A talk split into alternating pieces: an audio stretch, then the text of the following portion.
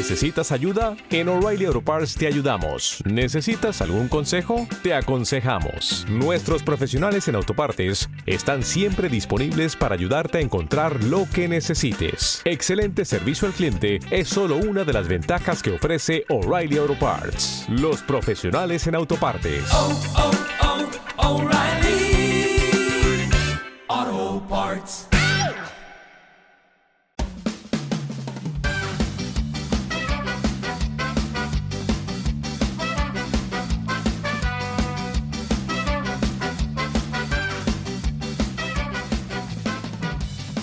Hola, esto es la ciencia de jaun.com. Yo soy Eneco Huarte Mendicoa y empezamos.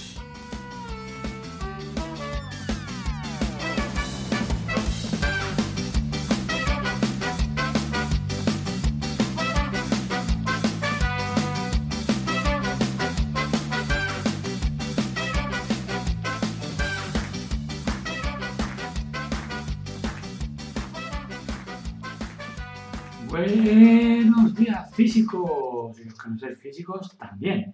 Y es que tal día como hoy, 29 de septiembre de 1901, nace Enrico Fermi, que ha sido uno de los físicos más importantes del siglo XX, combinando la teoría y los experimentos.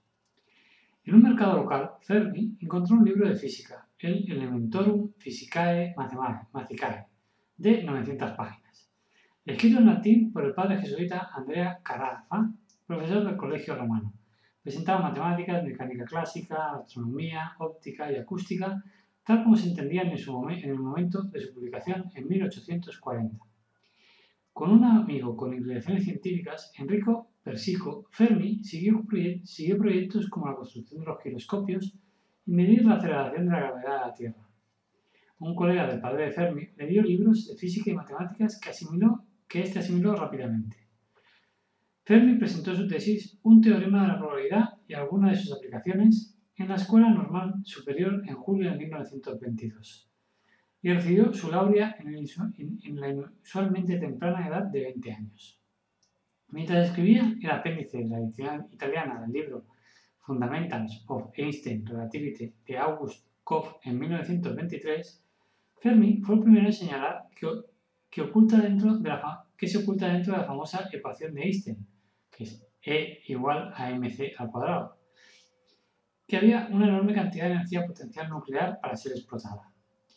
No parece posible, dijo, al menos en un futuro cercano, eh, encontrar una manera de liberar estas terribles cantidades de energía. Lo cual es muy bueno porque el primer efecto de una explosión de una cantidad tan terrible de energía sería hacer añicos al físico que tuvo la desgracia de encontrar la manera de hacerlo. en 1926, a la edad de 24 años, solicitó una cátedra en la Universidad Sapienza de Roma. Durante su, su estadía, en Roma, Fermi y su grupo hicieron importantes contribuciones a muchos aspectos prácticos y teóricos de la física. En 1928 publicó su Introducción a la Física Atómica, que proporcionó a los estudiantes universitarios italianos un texto actualizado y accesible. En 1938, Fermi recibió el premio, el Premio Nobel de Física a la edad de 37 años por sus demostraciones de la existencia de nuevos elementos radiactivos producidos por la irradiación de neutrones y por su descubrimiento relacionado de las reacciones nucleares provocadas por neutrones lentos. Después de que Fermi recibió el premio en Estocolmo, no regresó a Italia, sino que continuó a la ciudad de Nueva York con su familia en diciembre de 1938, donde solicitaron la residencia permanente. La decisión de mudarse a Estados Unidos y convertirse en ciudadanos estadounidenses se debió principalmente a las leyes raciales en Italia. Fermi dijo, recuerdo muy vivamente el primer mes, enero de 1939, en que comencé a trabajar en los laboratorios Pupin porque las cosas empezaron a suceder muy rápido.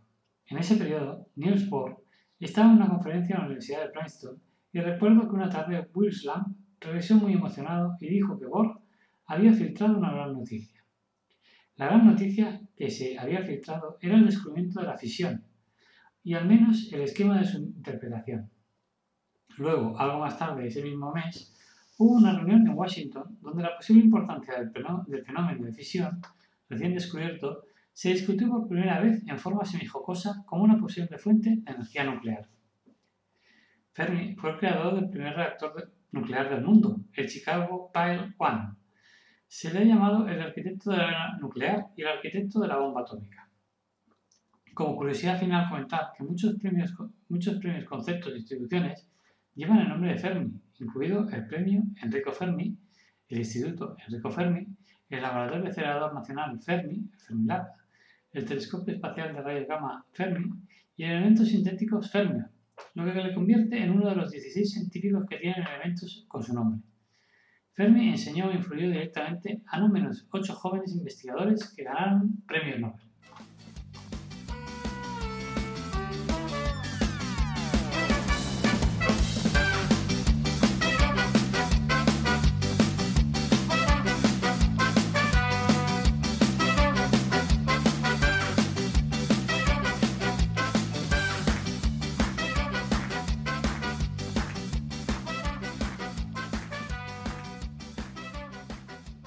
Hola, buenos días. ¿Está Fermi? ¿No?